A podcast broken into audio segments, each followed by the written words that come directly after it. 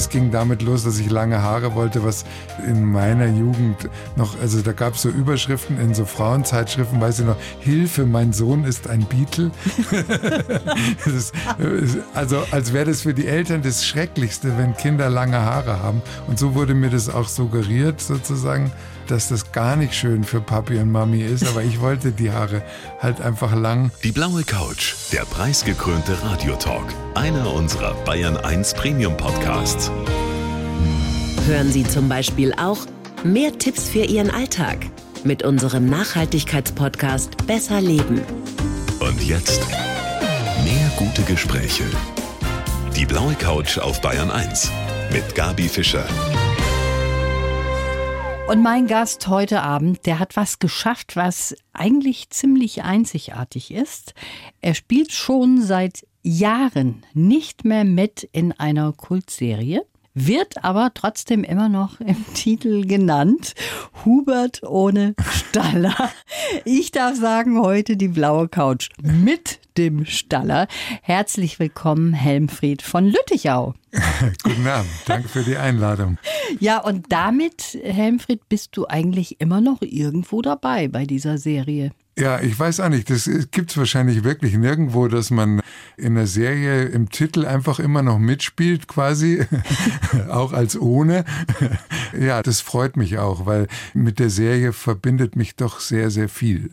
Das ist eigentlich, kann man schon sagen, so dein Durchbruch gewesen, der ganz große. Ja, also das ging irgendwie los mit der letzte Bulle, da wurde ich ein bisschen bekannter und dann kam Hubert und Staller damit bin ich zumindest im großen Publikum so äh, bekannt geworden. Ja. Immerhin morgen ja startet schon die zehnte Staffel. Also. Ja, ohne den Staller. Und ich habe es nicht geschafft, dich bei unserem letzten Gespräch davon abzuhalten, auszusteigen. Da waren doch sicher viel mehr Menschen, die gesagt haben, tu's nicht, steig nicht aus. Mm, ja, es ging, wobei ja, es gab auch Kollegen, auch durchaus namhafte Kollegen, die äh, mir quasi zu verstehen gegeben haben, äh, sowas macht man nicht. Das ist, einfach ein Schmarrn. Und Natürlich hatte ich nach solchen Moralpredigten, wie ich schon fast nennen, dann zwei Tage schlechte Laune.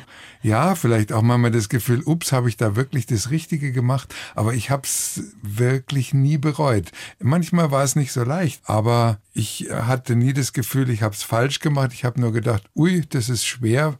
Gut, da komme ich jetzt auch durch. Ein Graf adelt heute hier die blaue Couch. Helmut Friedrich Wilhelm Helmfried Graf von Lüttichau.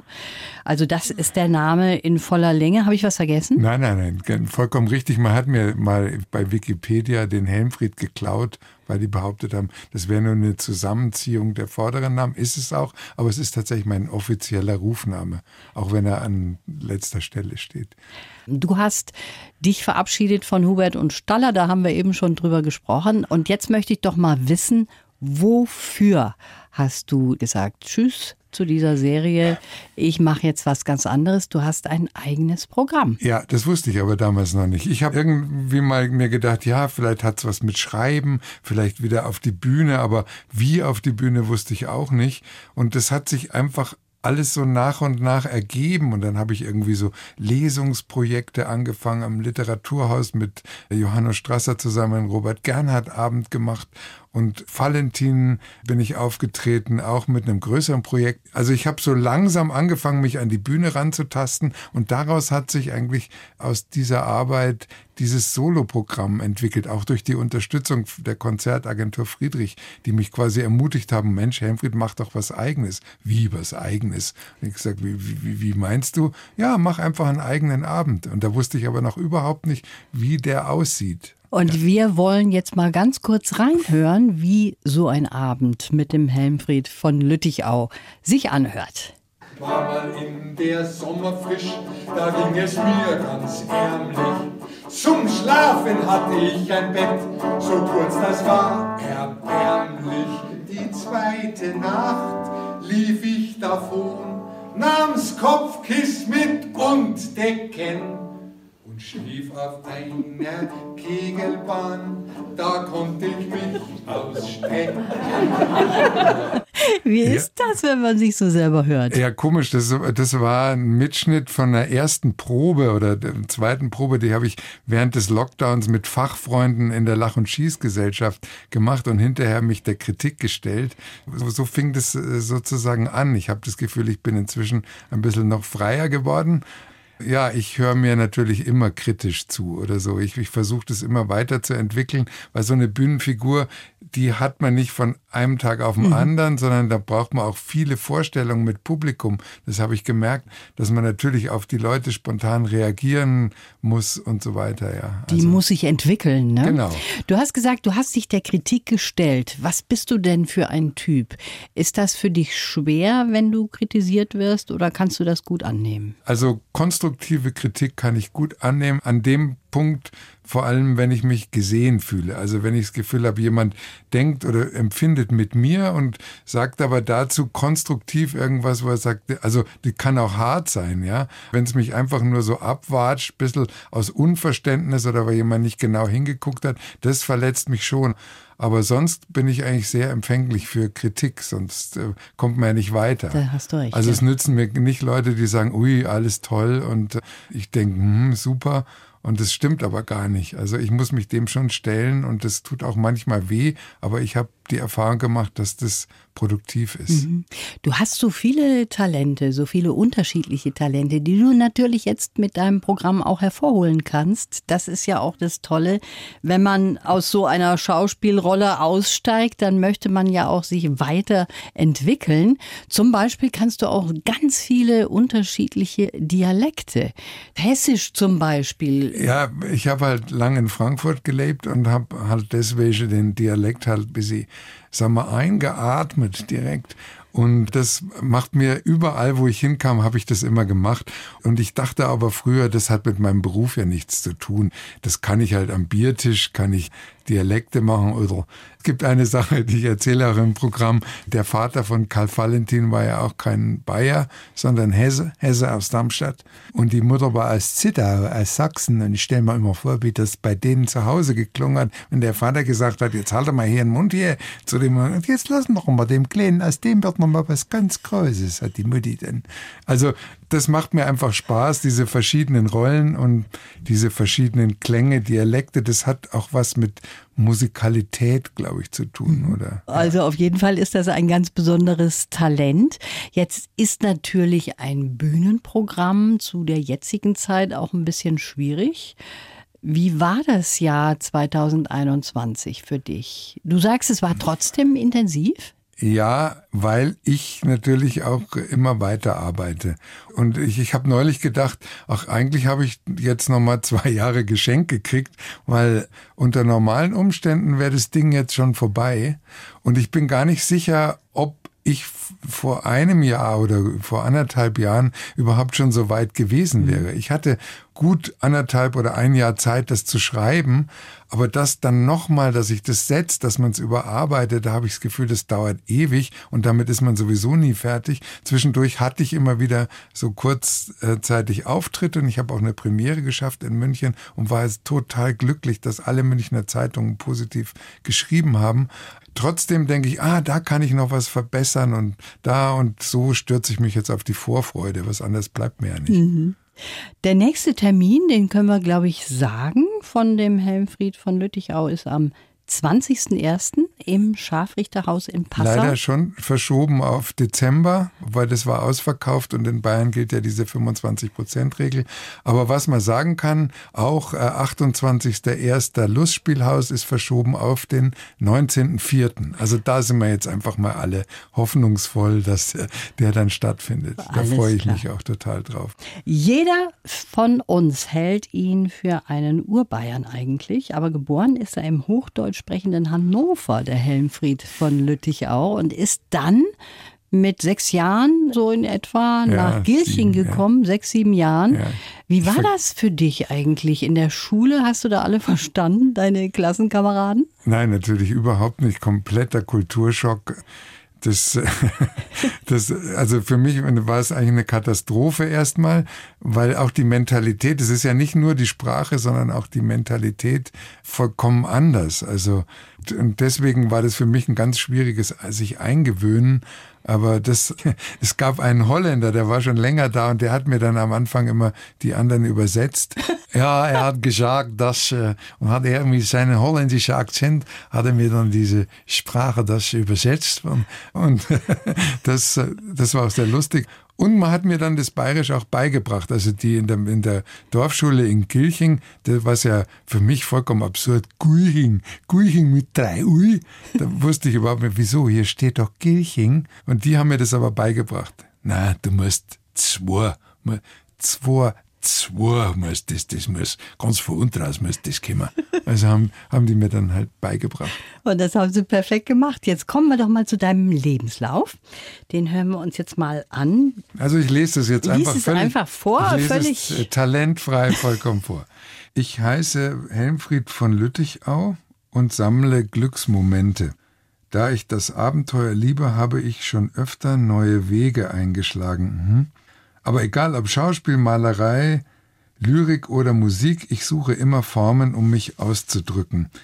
Denn ich habe verstanden, dass ich mich den Menschen zeigen muss, um nicht falsch verstanden zu werden. Geprägt haben mich die Rebellion als Jugendlicher, die Erfahrung von Krankheit und Verlust, aber auch Rockstars wie Jimi Hendrix und die Zeit als Staller. Jetzt zieht es mich auf die Bühne und ich arbeite daran, dass ich eines Tages doch noch ein passabler Gitarrist werde. Was untertrieben ist, denn du bist ein guter Gitarrist. Ja, ja, das ist immer natürlich relativ. Es gibt ja diese wunderbare Geschichte von Pablo Casals, diesem berühmten Cellisten, der gefragt wurde, warum er mit 80, über 80 immer noch sechs Stunden übt am Tag, hat er gesagt, ich habe das Gefühl, ich werde besser. Und äh, so stelle ich mir das auch vor. Ich meine, da hat man ja nie ausgelernt. Natürlich, es gibt immer jemanden, der noch besser ist, aber ich bin noch nicht ein souveräner Musiker auf der Gitarre, der einfach losspielen kann und was hört und sofort mitspielt. Ich, ich muss wahnsinnig viel dafür üben. Aber das tue ich auch gern. Du hast jetzt vorgelesen, als Jugendlicher hast du rebelliert. Bist du so ein Jugendlicher gewesen, der auch so ein bisschen sich gegen alles stemmt? Äh, auf jeden Fall. Auf jeden Fall gegen irgendwelche Zwänge. Ich wollte mal ausbrechen. Ich wollte, natürlich, das ging damit los, dass ich lange Haare wollte, was in meiner Jugend noch, also da gab es so Überschriften in so Frauenzeitschriften, weiß ich noch, Hilfe, mein Sohn ist ein Beatle. also als wäre das für die Eltern das Schrecklichste, wenn Kinder lange Haare haben. Und so wurde mir das auch suggeriert, sozusagen, dass das gar nicht schön für Papi und Mami ist. Aber ich wollte die Haare halt einfach lang, was dann in einem entsetzlichen Kompromiss endete, mit, die ich irgendwie im Programm auch als äh, Prinz Eisenherz Frisur bezeichne. Ganz, ganz schrecklich.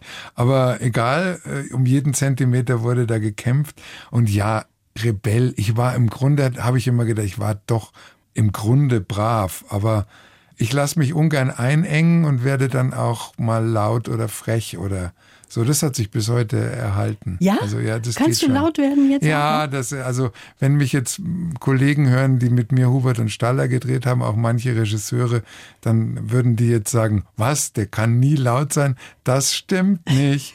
Also wenn mich was wirklich aufregt und ich habe das Gefühl, ich werde ungerecht behandelt oder man hört mir nicht zu, weil man mich nicht ernst nimmt, dann kann ich schon richtig cholerisch auch werden. Also dann schreie ich auch mal wirklich los, ja. Das kann ich mir gar nicht vorstellen Ja, bei dir, viele. weil du so ruhig und ausgeglichen Ja. da vor mir sitzt. Kommen wir nochmal zurück zu dem Lebenslauf. Die Erfahrung von Krankheit und Verlust hast du da erwähnt. Deine erste Frau, mit der du fast 30 Jahre zusammen warst, Ja. hat ja 13 Jahre gegen den Krebs gekämpft. Ja.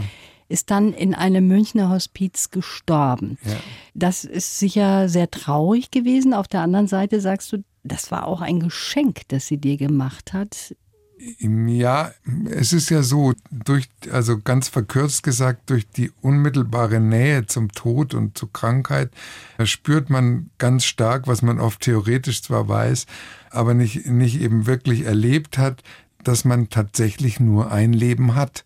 Durch diese Erkenntnis verändert sich natürlich was bei einem. Also ich habe das Gefühl, ich war früher dem Leben gegenüber viel zaghafter, viel ängstlicher, auch vielleicht sogar das, was ich jetzt mache, ich habe schon mal vor 20 Jahren ein Bühnenprogramm mir geschrieben, aber ich habe mich nicht getraut, das aufzuführen oder also mit eigenem Text auf die Bühne und jetzt gehe ich einfach auf die Bühne. Ich habe noch nicht mal einen gelernten Text, ich habe meine Pointen, aber ich, ich sehe, was ich da entwickle. Das hätte ich mich früher überhaupt nicht getraut. Also das hat dich schon auch geändert. Das ist aber auch so, dass wir den Tod immer so ein bisschen tabuisieren, ne? Ja. von uns wegschieben, was falsch ist. Ja, seitdem, ich habe damals auch beschlossen, weil ich eben, meine Frau war ja auch auf der Palliativstation beim Herzigen Brüdern und hat gesagt, sie fühlt sich da auf einmal nicht mehr als Kranke, sondern als Mensch, dem geholfen wird. Und ich habe damals beschlossen, was äh, noch gar nicht irgendwie naheliegend war, sollte jemals sowas wie prominent werden, würde ich mich für die Palliativversorgung einsetzen, dass das bekannter wird, wie wichtig das ist wahrscheinlich bin ich deswegen ein bisschen bekannter geworden. Du bist jetzt wieder verheiratet und zwar ja. seit 2015 und ihr beide, ihr hattet ein ganz witziges erstes Date. Da kann ich mich dran erinnern, wie du da schon mal drüber gesprochen hast. Eine Bergtour. Da warst du doch ein bisschen unpassend angezogen. Ja. Naja, die Bergtour, sie hat gesagt, ob ich mit ihr irgendwie, glaube ich, auf die Aueralm oder was gehe. Und da habe ich erst schon abgelehnt, weil ich gesagt habe, ich habe Heuschnupfen und er hatte furchtbare Angst, dass ich vollkommen verschnieft und Hatschi-mäßig da mich lächerlich mache. Und dann habe ich aber meine Prada-Schuhe angezogen. Es waren so schon Halbschuhe mit Profil und einen Schal, den schönsten raus und ein Jackett von Jill Sander. Ich habe mir wirklich Mühe gegeben mhm. äh, und bin damit auf den Berg gegangen. Ja. Ich weiß nicht, ob das so wirklich so cool rüberkam, wie ich mir das vorher vor dem Spiegel gedacht habe, weil wenn man dann in der Waldumgebung ist, aber ich fand's lässig, ich fand's cool, das ja, und das ist ja auf jeden Fall so, dass das geklappt hat. Dein Konzept ist aufgegangen, kann man sagen. Ja, ja, ja, natürlich. Ich meine, sie hat, glaube ich, auch drüber lachen müssen. Aber das ist ja per se nichts Schlechtes. ist ein ganz guter Anfang ja, genau. eigentlich. Die Kultserie Hubert und Staller, die ist der große Durchbruch vom Schauspieler Helmfried von Lüttichau gewesen. Damit ist er einfach bekannt geworden. Jetzt ist das ja so, Helmfried, Schauspieler und Künstler, die haben oft so ein Auf und Ab. Und das ist nicht immer so, dass man auch sehr viel Geld verdient. Diese Serie war eine gute finanzielle Basis.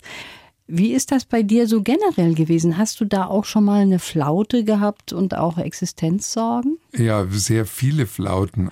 Ich bin immer irgendwie durchgekommen, das schon. Also ich war jetzt nicht komplett verarmt, aber ich hatte schon auch Zeit, wo ich beim Einkaufen gedacht habe, hm, ob der Käse jetzt noch sein muss und das, also habe ich mir bei jedem, was da in den Einkaufswagen wanderte, schon überlegt, ob das noch das Richtige ist, ob das noch geht. Und ich weiß, dass das was eine ganz große Belastung ist, wenn man so das Gefühl hat, man ist so, da, weil er das natürlich unfrei macht. Aber ähm, auch das habe ich irgendwann akzeptiert. Also das fand ich dann normal. Dann habe ich ja gedacht, naja, ich verdiene halt jetzt gerade nichts und äh, muss damit zurechtkommen. Mhm. Umso ja, mutiger finde ich das, wenn man sagt, okay, ich steige aus einer Serie aus, die im Grunde genommen mir eine gewisse existenzielle Sicherheit auch verschafft? Natürlich konnte ich mir durch die Serie auch ein bestimmtes äh, finanzielles Polster natürlich zulegen. Keine Ahnung, die Angst, äh, die hatte ich dann irgendwie nicht. Ich habe nicht die Angst gehabt, dass ich natürlich wusste ja, dass ich so viel jetzt nicht mehr verdiene, so viele Drehtage nicht mehr haben werde jetzt erstmal. Aber ich habe gemerkt, dass das auch nicht das Einzige ist, was mich glücklich mhm. Also unter dem finanziellen Aspekt, dann hätte ich das jetzt irgendwie noch auch noch fünf, zehn Jahre weitermachen können, hätte dann gedacht, so, jetzt habe ich eh genug und dann gehe ich in Rente. Das hat mich aber nicht interessiert. Ich wollte mich anders ausdrücken, auch wenn ich nicht wusste genau, was es ist. Der Christian Tramitz, der spielt ja eigentlich auch eine große Rolle in deinem Leben. Ist ja schon lange ein Kumpel von dir und der hat, glaube ich, auch so ein bisschen diese spezielle Seite der Komik aus dir rausgeholt. Ja, das hat, hatte ich vorhin schon mal angesprochen. Das, das ist eben genau, dass ich immer gedacht habe, na ja, Dialekte und das Leute nachmachen und das kann ich am Biertisch, ja. Das hat ja mit meinem Beruf nichts zu tun. Ich wollte immer ein ganz ernsthafter, seriöser Schauspieler werden. Und der Christian hat, als er mich damals für diesen Wilderer-Sketch eben geholt hat in seine Sendung äh, Tramets and Friends, hat irgendwie gesagt, ja, aber wenn einer wirklich das mit dem mit der Komik drauf hat, dann bist es doch du. Warum machst denn du das nicht? Sag ich, ja, weiß nicht, will ich nicht vielleicht oder. Und mit Christian zusammen habe ich plötzlich unheimliches Zutrauen bekommen in das Komischsein. Mhm. Ich erinnere mich noch, dass das für mich ein ganz, ganz großes Erlebnis war, dieser erste Sketch. Also wie so ein, naja, Coming Out, aber keine Ahnung, aber es hatte tatsächlich so sich nach bedeutungsvoll angefühlt. Und das ist schön. Das habe ich dem Christian zu verdanken. Ja, ja, toll. Du, wir haben hier so ein blaue Couch-Geständnis. Das heißt, ich beginne einen Satz. Mhm. Du brauchst mich nicht mit großen Augen anzuschauen. es ist nichts Schlimmes, okay, keine gut. Angst. Ich beginne einen Satz und du beendest den bitte. Ich hoffe, dass mir was einfällt, weil ich kriege sofort Versagensängste dann und denke, mir fällt nichts ein. Schweigen dann nach Nein, das okay, glaube ich nicht. Okay, dann ich versuch's. Geht's mal los. Mir kommen jedes Mal die Tränen, wenn wenn ich jemanden sehe, der sein Ding macht irgendwie. Das, das ist was, was mich total berührt. Also das hängt gar nicht so, ob, ob das jetzt toll oder nicht nur damit zusammen, sondern ja, das, das berührt mich wenn ich das Gefühl habe, jemand macht genau seins. Mhm. Wenn ich einen fetzen Rausch habe, dann werde ich übermütig und äh, vielleicht noch glücklicher, als ich vorher war. Das letzte Mal geschwindelt habe ich. Jetzt, jetzt ist, kommt es mit dem Versagen. Fällt mir jetzt echt nichts ein. Ja, aber das ist ein guter gut. Punkt, okay, wenn dir nichts einfällt. Am liebsten mag ich an mir meine Begeisterungsfähigkeit weil da habe ich immer selber was davon auch. Fühlt sich einfach gut an. Ich mag nicht an mir? Meine Intoleranz. Ich bemühe mich zwar immer, aber ich kann auch kleinkariert sein. Ja? Boah, das mag ich überhaupt nicht. Also versuche ich auch zu eliminieren immer, aber. ein Beispiel?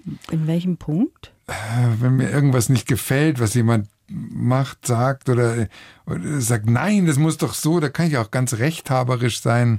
Fällt mir jetzt auch kein Beispiel ein. Mhm. Aber das finde ich interessant. Also ich entdecke neue Seiten an dir ja, okay. heute. Ja, das ist ja der Sinn wohl von so einem Fragebogen. Genau. Nicht mehr unter Kontrolle habe ich mich, wenn? Ja, da muss ich sehr, sehr, sehr wütend sein. Muss man mich sehr verletzt haben. Dann kann ich schon mal losbrüllen auch. Also wie gesagt, dann das Cholerische kann dann schon mal durchkommen. Ja. Mhm. Schwach werde ich bei? Schwach werde ich in romantischen Situationen tatsächlich.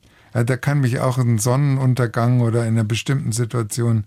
Ich weiß noch, ich bin mal mit meiner Frau mit dem Cabrio dem Sonnenuntergang entgegengefahren und dabei war Eric Clapton, Wonderful Tonight. Das, ah, ja, ja, ja, ja. Das so, sind so, so Situationen, ja. Aber das finde ich sehr schön und klingt auch sehr romantisch. Bist du ein romantischer Mensch? In einer gewissen Weise schon, ja. Ab morgen Abend laufen im ersten wieder neue Folgen von der Kultserie Hubert ohne Staller. Betonung auf ohne Staller, der heute mein Gast ist, der Helmfried von Lüttichau. Wie ist das mit dir? Guckst du dir das an?